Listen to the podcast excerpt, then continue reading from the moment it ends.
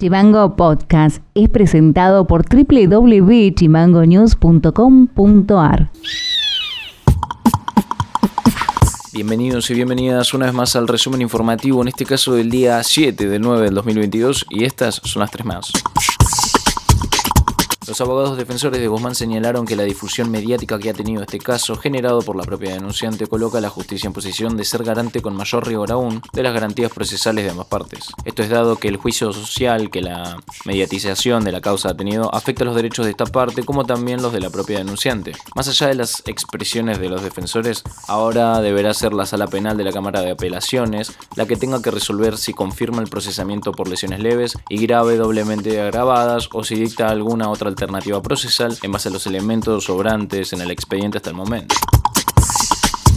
También vuelve previaje. Se puede comprar entre el 6 y el 18 de este mes y deberán cargar el gasto en la tarjeta precargada que recibirán del Banco Nación. Los que ya la poseen de ediciones anteriores podrán usar la misma tarjeta. La tercera edición del plan de previaje que devuelve el 50% de los gastos turísticos en créditos para ser usados en nuevas compras en el sector arrancará este martes con el objetivo de estimular la temporada baja entre el 10 de octubre y el 5 de diciembre próximo.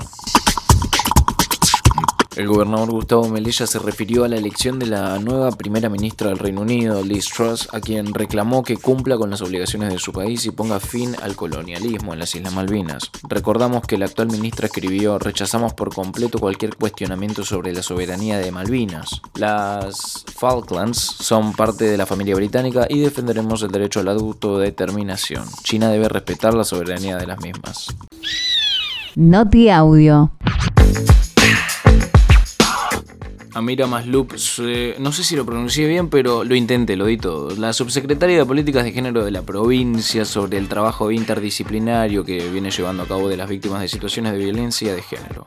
El trabajo es interdisciplinario, sabemos que cada una de las ramas que de alguna manera participan en una intervención, dependiendo del caso, eh, van a dar su enfoque y seguramente generar un plan de trabajo en conjunto que pueda servir para, eh, bueno, prever situaciones en lo socioeconómico, quizás eh, también en la contención psicológica, también estrategias en el marco de lo jurídico, digamos, sabemos que es integrar la atención y la necesidad de que sea así porque justamente lo creativo de cada caso va a tener que ver con la particularidad de cada persona que se acerque y la subjetividad, ¿no? Entonces sí, la idea es que llegan las denuncias desde la comisaría, está en articulación con la justicia y la comisaría de género y familia, que cumple un rol muy importante también, pero otras veces las denuncias se dan eh, simplemente en el marco del asesoramiento previo nuestro. Y bueno, de ahí los procedimientos eh, siguen su curso. La idea es que el acompañamiento, dependiendo de la demanda de la persona, sea más largo, más corto o mediano. Siempre, siempre todo se determina en el caso a caso, esa es la realidad. Noti Audio. Ivana Olariaga, subsecretaria de Juventudes, sobre la Expo Juventudes que se desarrollarán los días miércoles 7 y jueves 8 de septiembre.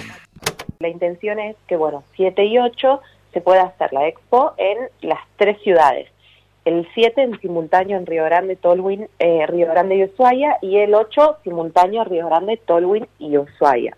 En realidad vamos a garantizar ¿no? en esta búsqueda constante de acompañar a las trayectorias este, formativas de las juventudes, este, bueno, nada, garantizar los diferentes y las diferentes propuestas que tienen los institutos este, de superior, las universidades, este, el ingreso a la policía, la base aeronaval, este, bueno, son, son diferentes líneas entre carreras y oficios este, para, bueno, como dije recién, acompañar a las trayectorias de las juventudes fueguinas. El año pasado lo hicimos este, con el centro de oficios que tiene a cargo este, el Ministerio de Educación.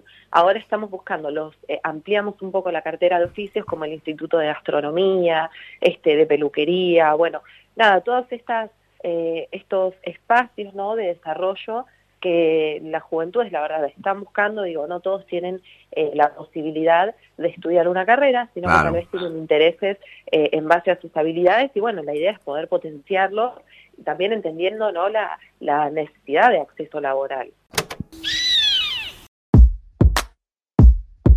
Para más contenido, seguinos en Facebook, en Twitter e Instagram como chimango.news. Eso ha sido todo por hoy, nos estaremos encontrando en el próximo resumen informativo. Acordate de seguirnos en Spotify como Chimango News o comunicándote con nosotros a través del 2901 6506 66. Abrazo grande. Chimango Podcast es conducido por Ilian Sánchez, producción periodística Fede García y Martina Alfaro, diseño y redes Mica Orue.